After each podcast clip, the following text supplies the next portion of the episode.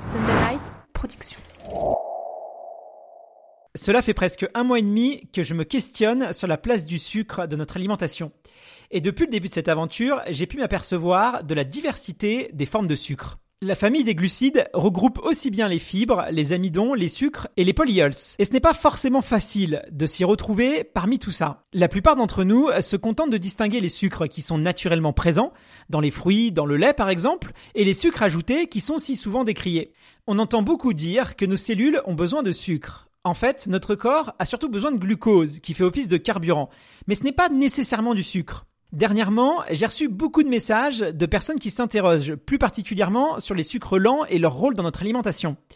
Par ailleurs, on me parle aussi beaucoup des régimes cétogènes ou encore low carb qui connaissent un vrai essor depuis quelques années, notamment grâce aux réseaux sociaux. Les régimes qui excluent une partie des aliments m'ont toujours laissé perplexe mais j'ai quand même envie d'en savoir un peu plus sur cette vision de l'alimentation. Ça tombe bien, parce que j'ai rendez-vous avec Tiffany, ma nutritionniste, dans quelques instants. Je compte bien profiter de ce rendez-vous pour faire avec elle un premier bilan sur mon aventure 93 jours sans sucre ajouté. Je vais également lui demander des précisions sur les typologies de sucre afin de m'aider à y voir plus clair dans tout ça. J'aimerais aussi avoir son avis sur les féculents et les dangers ou bienfaits pour la santé des régimes sans glucides. Je ne vous en dis pas plus et je vous laisse écouter ma conversation avec Tiffany.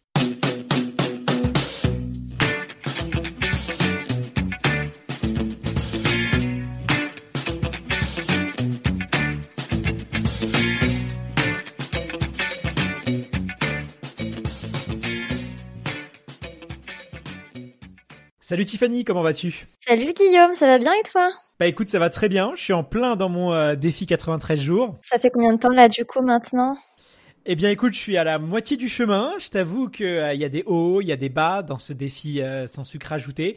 C'est pas tous les jours simple, mais bon, je, je tiens le coup et j'essaye d'aller voir les meilleurs spécialistes pour répondre à mes questions et aussi faire en sorte que ce défi soit le plus simple à vivre et surtout réalisé dans les meilleures conditions. Bah, je suis là pour t'aider. Qu'est-ce qui, euh, qu'est-ce que ça t'a apporté en tout cas de positif là depuis euh, depuis début janvier? Bah effectivement, j'ai déjà remarqué des effets positifs avec le défi euh, sans sucre ajouté, même si ça fait finalement que un mois et demi, bah, c'est suffisant pour voir les, les premiers résultats. Alors il y, a rien de transcendant, euh, mais euh, déjà ce que ce que je peux te dire, c'est que bah c'est vrai que j'appréhendais beaucoup le fait de me passer de sucre ajouté parce que c'est vrai que c'est voilà, je suis assez gourmand, mais finalement, euh, c'est pas le, le sucre ne me manque pas de manière continue. On va dire c'est plus sur certaines périodes de la journée où ça va être délicat, mais c'est quand même minoritaire. On va dire dans 80% des cas, le sucre ne, ne me manque pas. Donc ça, c'est plutôt, euh, plutôt positif. Et puis après, pour ce qui est des, vraiment des, bénéfices physiques, j'ai remarqué un, meilleur gain d'énergie. C'est vrai que j'ai l'impression d'être plus productif. Il y a moins de, fluctuations euh, d'énergie. Voilà, c'est beaucoup plus continu. J'ai remarqué ça. Alors rien de transcendant encore une fois. C'est assez léger, c'est assez subtil, mais c'est vrai que j'ai l'impression d'être plus dynamique.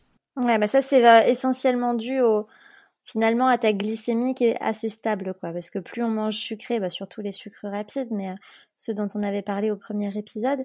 Mais euh, c'est vrai que plus tu manges des sucres rapides, bon bah plus tes cellules peuvent les consommer rapidement, mais donc ça a une courte durée de vie dans ton organisme. Et euh, un peu comme quand on est dopé à la caféine ou à la clope, on a besoin d'en reconsommer régulièrement pour se maintenir à un certain niveau de forme. Et, euh, et là, du coup, sans ces sucres-là, bon, bah, t'es plus, t'es plus stable, t'es plus constant dans la journée. Bah déjà comme en plus j'ai euh, j'avais l'habitude de sucrer légèrement avec un petit peu de miel mon café, euh, chose que maintenant je, je ne fais plus. Euh, bah c'est vrai que je, je, consomme moins de café, donc ça déjà c'est aussi peut-être quelque chose d'un petit peu mieux. Ouais, moi j'avais ouais, je l'avais déjà remarqué moi des personnes qui qui sucrent tout leur café, donc a pas de problème à boire souvent du café dans une certaine euh, mesure quand même. Mais par contre, quand on sucre tous ces cafés, bon bah il faut euh, soit euh, soit se dire je n'en sucre aucun ou j'en sucre un ou deux ou je mets un peu de lait pour pour l'adoucir ou alors carrément je limite le café parce que je n'aime pas le café noir quoi.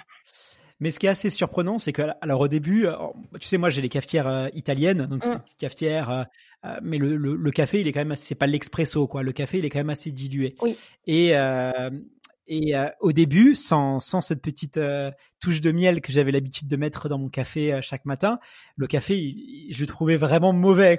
C'était, c'était quasiment imbuvable. Alors, je le buvais parce que effectivement, voilà, j'avais quand même besoin de, de ce petit, j'ai mes habitudes et puis ça, j'aime, ça me donne vraiment un petit peu d'énergie, donc j'aime bien commencer ma journée avec un café. Puis c'est une habitude que j'ai depuis très longtemps, donc c'est dur de, de, de s'en, de s'en dépaître. Euh, et au début, c'était, c'était vraiment mauvais. Et puis au bout d'un mois, au bout d'un mois, euh, mais quasiment du jour au lendemain, et eh ben euh, là, je me revois plus sucrer mon café, quoi. J'ai vraiment, euh, comme si le goût, la perception avait changé, le goût avait changé. Alors je le, je le dilue avec un, petit peu, un petit peu de hum, d'eau en fait, en plus, donc il est encore plus dilué avec un petit peu d'eau. Et, euh, et je trouve très bon maintenant. Donc c'est marrant la perception, mais en, en peu de temps, quoi, trois quatre semaines, euh, j'ai repris plaisir à euh, bah, boire un café sans sucre, manger un yaourt nature, nature sans mettre un petit peu de miel dedans. Euh, même si euh, je pourrais très bien mettre un petit peu parce que le, miel est, étant naturel, c'est vrai que je veux pas non plus. voilà, j'ai une quantité quand même de sucre naturel par jour que j'ai pas envie de dépasser. Mm. Tout de suite, si et je voulais aussi me réhabituer à manger sans sucre. Donc c'était ça l'enjeu. Et, et bah le goût finalement, les, les aliments sont très fades au début et après eh ben on, a vraiment le, le, goût qui change quoi. Bah c'est comme le sel. Le sel et le sucre, c'est deux substances qui sont euh, voilà, les papilles gustatives au niveau de la langue, elles sont très réceptives à ces substances-là, un peu comme la mer et l'acide aussi. Et euh, autant on peut être très addict, autant quand on se déshabitue, on ne se voit pas revenir en arrière. Et c'est même le cas, bon bah quand on réduit le sel et quand on réduit le sucre. Hein. Je, même si tu euh, Peut-être que tu as hâte de retrouver les produits sucrés euh, après ton challenge. Je suis pas sûre que tu les apprécieras autant que ça, ou alors tu, te sentiras écœuré beaucoup plus rapidement. On va, voir ce que ça va donner. Euh, autre chose que j'ai remarqué aussi, c'est que j'ai quand même moins faim. Ouais. Euh, j'ai tendance à, par exemple, avant je finissais toujours mes assiettes. Et là, j'ai tendance, alors je les finissais, je les finissais pas, donc maintenant j'ai réduit un petit peu les, les quantités. Alors, encore une fois, hein, on n'est pas dans un effet qui est spectaculaire, mais c'est vrai que euh, à table, en tout cas, je euh, j'ai l'impression de manger un petit peu moins. Je suis plus vite rassasié. Hum. Alors ça, c'est euh, bon, le sucre et le sel étant deux substances qui attisent aussi notre goût, et c'est pour ça qu'on en devient addict. C'est parce que ça demande, enfin, ça stimule notre cerveau pour qu'on se resserve et pour qu'on en remange encore plus. C'est vrai que voilà, plus tu manges nature, plus finalement ton corps euh, s'arrête de manger quand il a couvert ses, besoins et il n'a pas besoin de plus parce que euh, on devient moins gourmand, quoi. D'accord. Et, euh, oui, après, bah forcément, tu, tu manges un peu moins de, de cochonneries ou de produits sucrés, donc bah tu culpabilises un peu moins, tu as une meilleure, meilleure, meilleure estime aussi, donc mmh. c'est quand même assez, assez agréable, même si c'est pas tout le temps, tout le temps facile. Oui, puis bah si tu ressens que tu as moins faim, euh, peut-être que tu as moins, enfin, le grignotage et la faim, c'est deux choses différentes parce que le grignotage est surtout psychologique. Quand on grignote, on a rarement euh, une faim euh, viscérale. Hein. On, a, rarement le, l'estomac qui gargouille et qui serre. Hein. Mais, mais on va dire que si ton cerveau a des sucres pour fonctionner, mais la juste dose et voilà et qu'il les absorbe, on va dire de façon régulière et lente parce que tu te concentres sur les sucres lents et non pas sur les sucres rapides, ton corps ne va pas te demander, on va dire, de recharger les batteries régulièrement parce que ce que tu manges, ça a une longue durée de vie maintenant dans ton organisme. D'accord.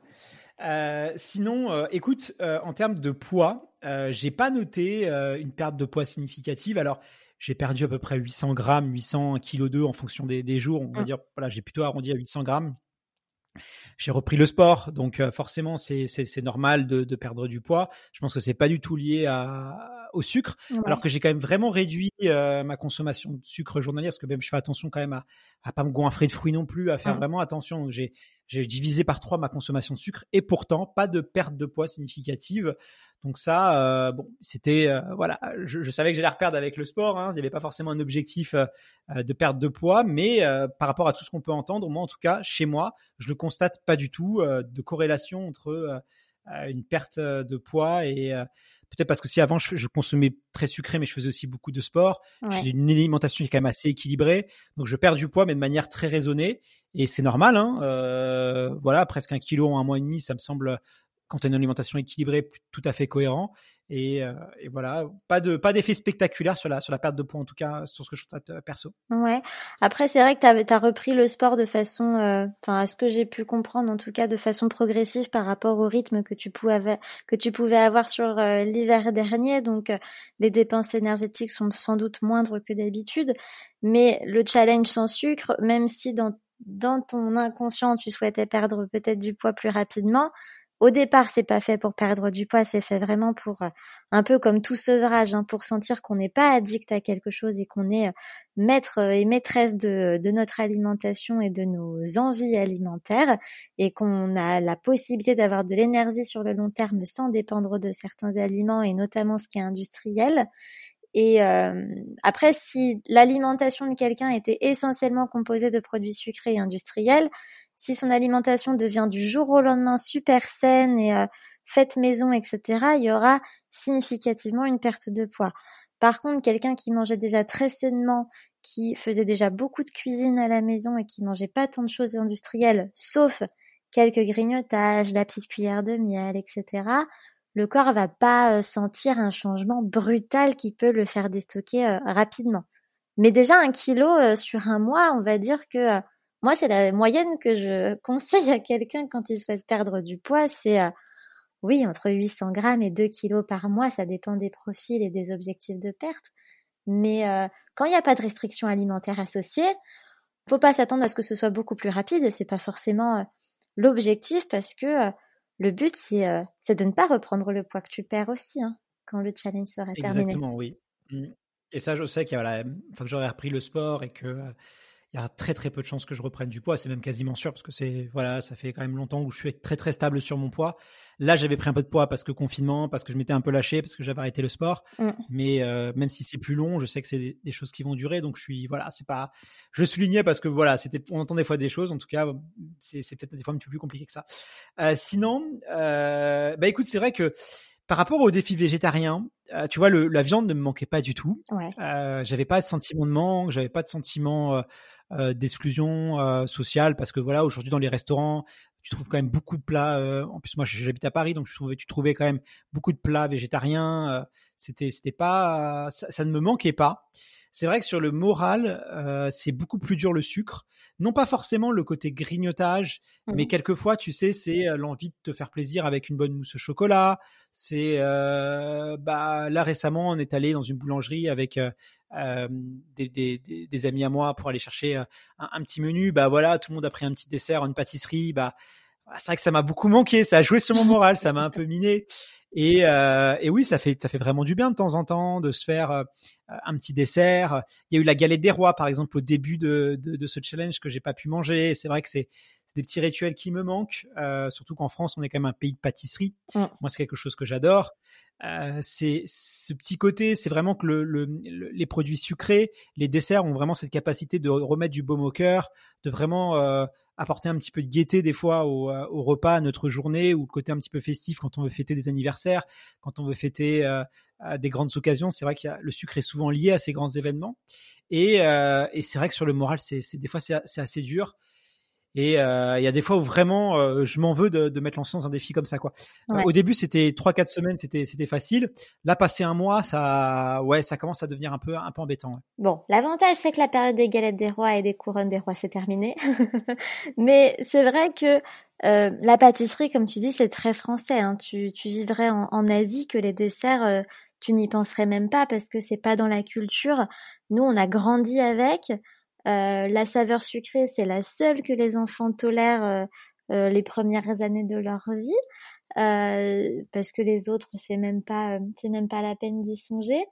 notamment les nouveau-nés, il y avait eu des expériences qui avaient été faites en mettant un tout petit peu de sucre sur la langue d'un nouveau-né.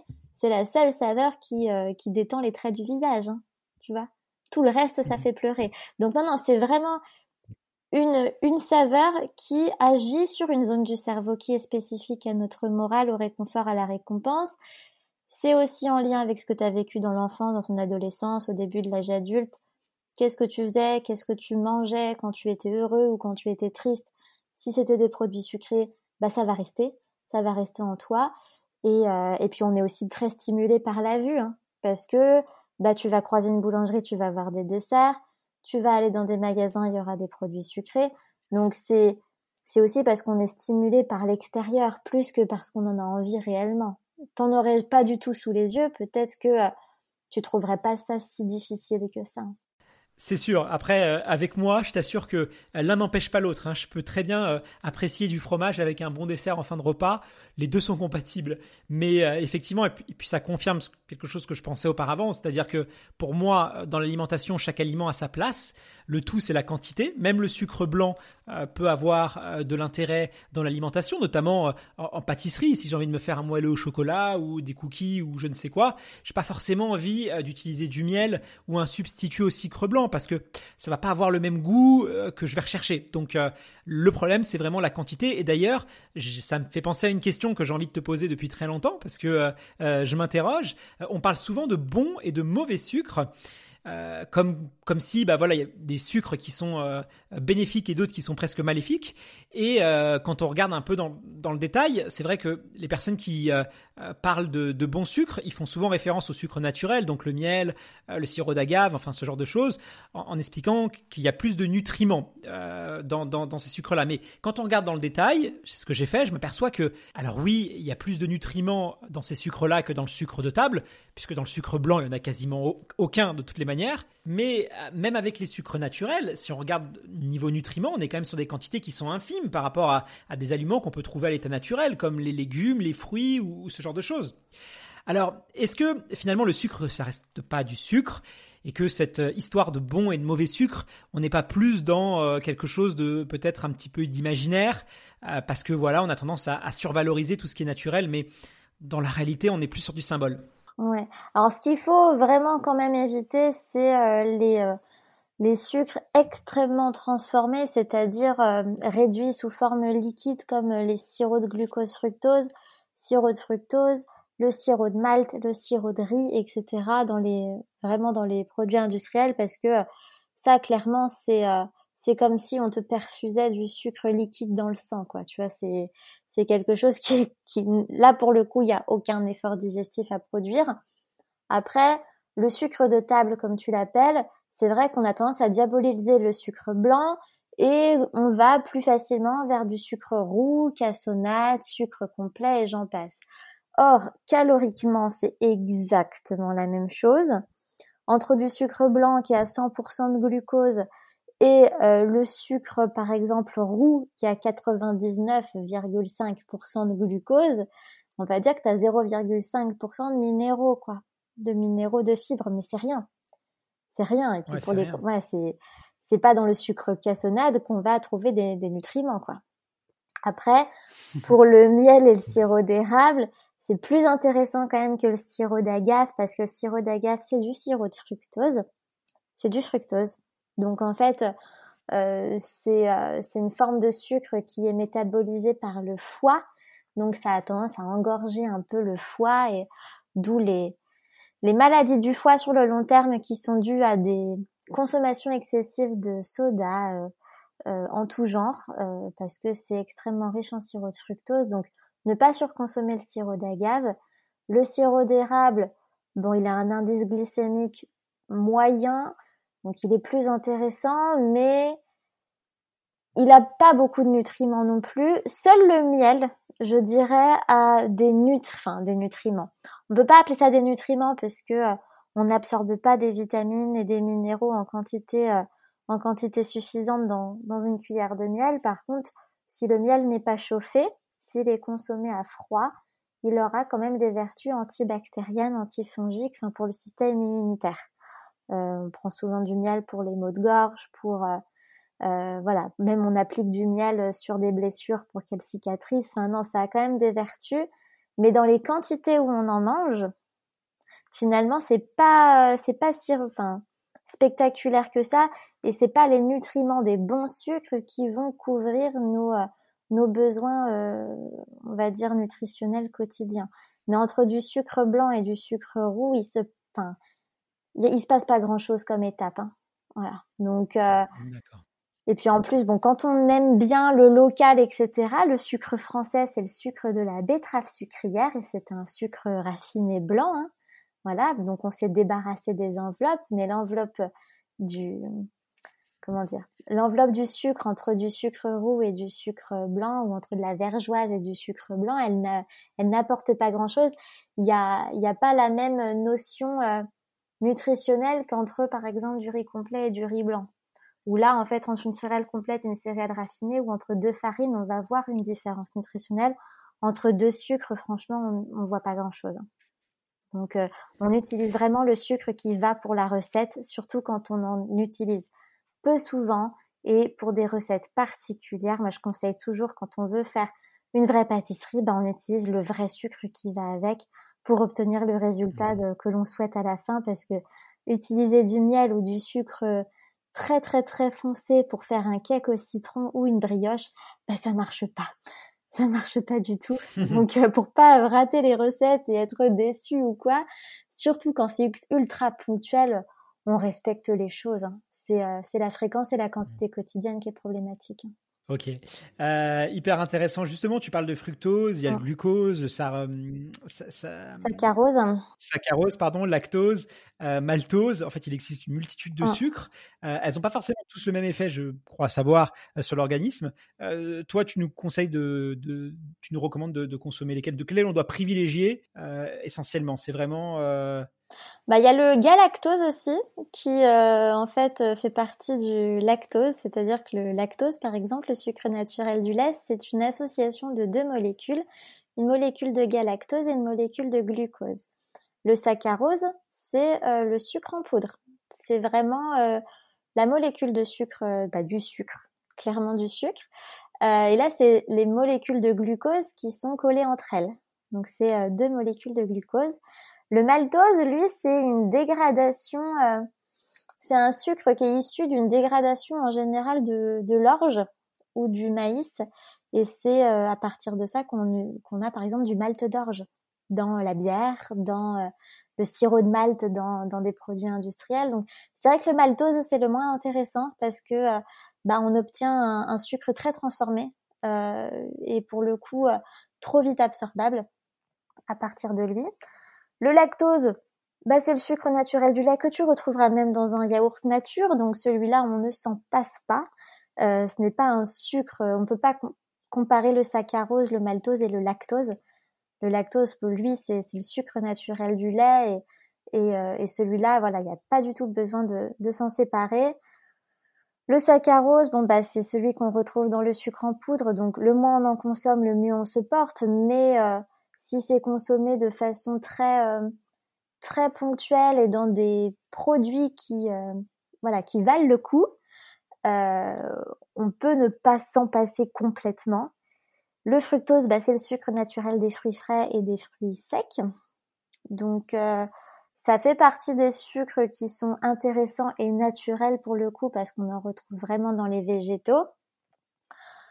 Pas d'excès non plus et pas sous forme de sirop si possible parce que tout ce qui est sous forme de sirop est bien trop euh, vite absorbé. Donc il vaut mieux le sucre, on va dire, d'un fruit frais que d'un sirop de fruits ou d'un nectar de fruits par exemple. Et puis le glucose, bah, finalement, c'est le substrat de nos cellules et c'est ce qu'on obtient après dégradation de tous les sucres que l'on a avalés. Donc finalement, en avalant du lactose, on obtiendra du glucose. En avalant du saccharose, on obtiendra du glucose au final. quoi. C'est euh, c'est ce qui est présent dans tous les produits qui contiennent des glucides et c'est ce que mangent nos cellules, le glucose. Donc c'est le sucre le plus indispensable qui soit. Après, il faut euh, surtout choisir les sources de glucose qui sont les meilleures pour nous. Merci beaucoup Tiffany d'avoir pris le temps de m'expliquer euh, toute cette diversité au niveau du sucre, c'est vrai qu'on se doute pas qu'il y ait euh, autant de classifications. Donc c'est bien d'avoir pris le temps pour euh, bien comprendre les spécificités de chaque sucre. J'aimerais maintenant qu'on parle plus particulièrement des sucres lents. Parce que j'ai reçu quelques messages sur les réseaux sociaux. Alors tu sais que sur les réseaux sociaux, des fois, voilà, il y a un peu à boire et à manger, mais il y a certaines personnes qui soulignaient le fait que euh, je consomme encore du riz, des pâtes ou encore du pain. Et selon eux, c'est des véritables bombes à sucre ces aliments. Alors il y a pas mal de régimes aussi. Tu sais que voilà, il y a, des modes aussi autour des régimes. Et, euh, du coup, moi, je, m'interroge sur euh, euh, bah, les sucres lents. Est-ce que vraiment on peut les mettre sur les mêmes pieds d'égalité que les sucres rapides? C'est quoi ton avis par rapport à ça? Ouais, bah moi je suis absolument pas pour voilà toutes les pratiques cétogènes, low carb et j'en passe. Et les féculents, bon bah ça reste la source principale de glucose hein, dont on parlait.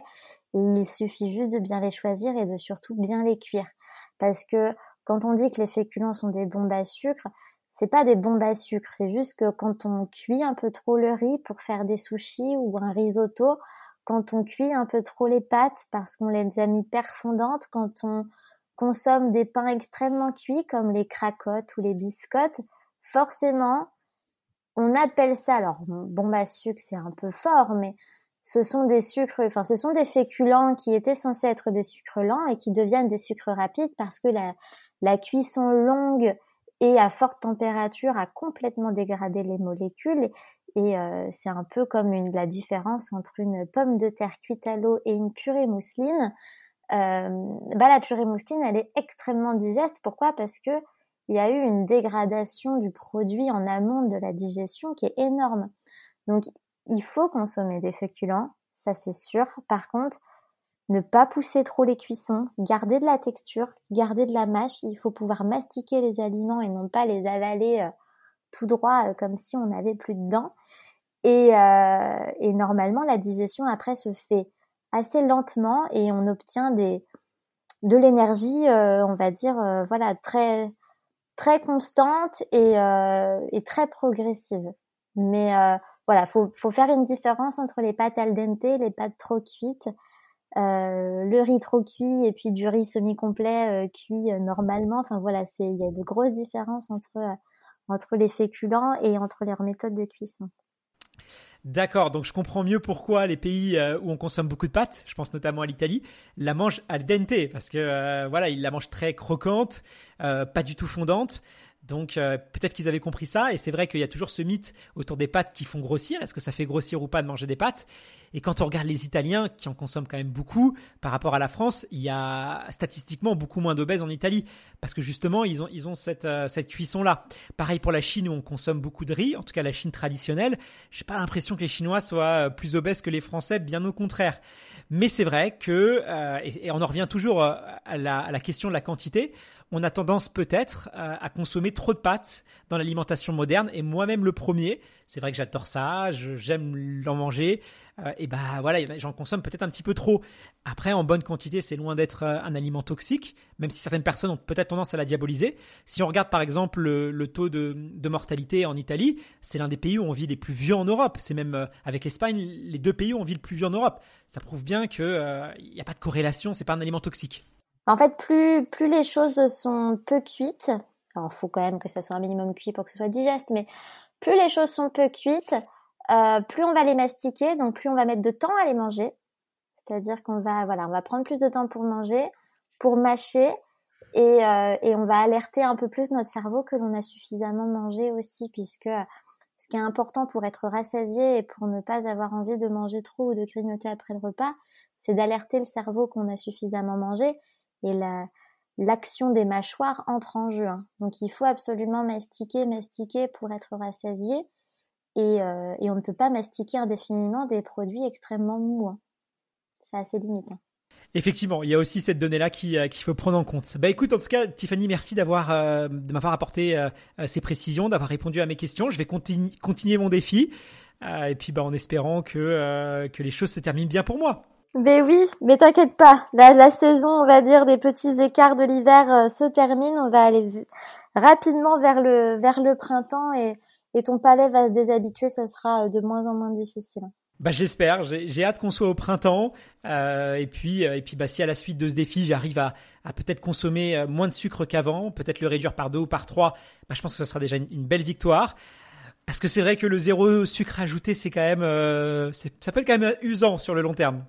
Ouais, bah ça demande euh, en tout cas de lire les étiquettes. Enfin, quand on est, euh, quand on découvre un petit peu ce domaine-là, c'est vrai que ça demande réflexion sur la composition de repas et, et sur la lecture de, des étiquettes quand on achète des produits en magasin.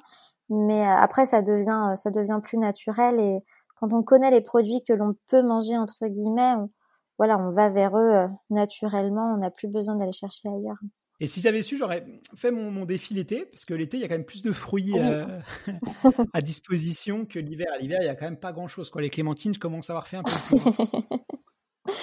bah, rien ne t'empêche de le faire téter aussi, hein, de le continuer. Euh, ça va, voilà. Je vais aller au bout déjà, et puis euh, sans craquer. Et, et après, voilà. Mais bon, c'est voilà, quand même une expérience super, super sympa à faire. Euh, et, ça m'a vraiment permis déjà de déshabituer mon palais au sucre. Et je vois vraiment les, les, gains et les bénéfices que ça, que ça, que ça m'apporte. Donc je suis quand même très content. C'est le, le, côté euh, zéro qui est, qui est quand même un peu plus compliqué, mais c'est ce qui fait partie de la beauté du défi. Et puis ça, voilà, ça me permet aussi de pouvoir euh, d'avoir quelque chose de, de peut-être d'assez exigeant, mais aussi qui me permette plus de m'investir aussi dans ça. Donc c'est c'est voilà, peut-être par là où il fallait que je passe. Impec.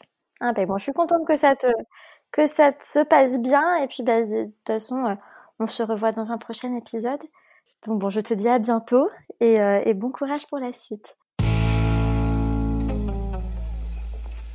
C'est toujours un plaisir de discuter avec Tiffany et c'est vraiment un avantage de bénéficier du soutien du nutritionniste. Tiffany m'aide à construire mes repas et à procéder à mon rééquilibrage alimentaire que j'ai un peu négligé avec toutes ces périodes de confinement. Par ailleurs, cet accompagnement m'apporte un vrai plus d'un point de vue motivationnel. Avoir des experts à mes côtés me permet non seulement d'améliorer mes compétences sur différents sujets, mais en plus de bénéficier d'un vrai soutien. Avec tout ça, j'ai presque oublié de vous donner des nouvelles sur ma reprise sportive. Mais rassurez-vous, je n'oublie pas ce point-là. Surtout qu'après quelques semaines de réadaptation physique, les choses sérieuses vont bientôt commencer.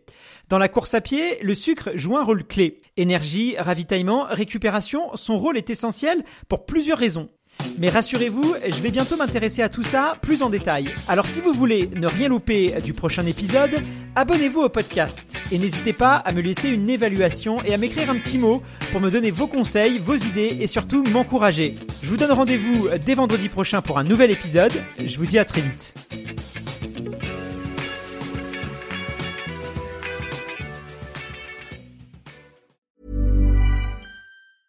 Normally, being a little extra might be a bit much, but not when it comes to healthcare. That's why United Healthcare's Health Protector Guard fixed indemnity insurance plans, underwritten by Golden Rule Insurance Company, supplement your primary plan so you manage out of pocket costs. Learn more at uh1.com.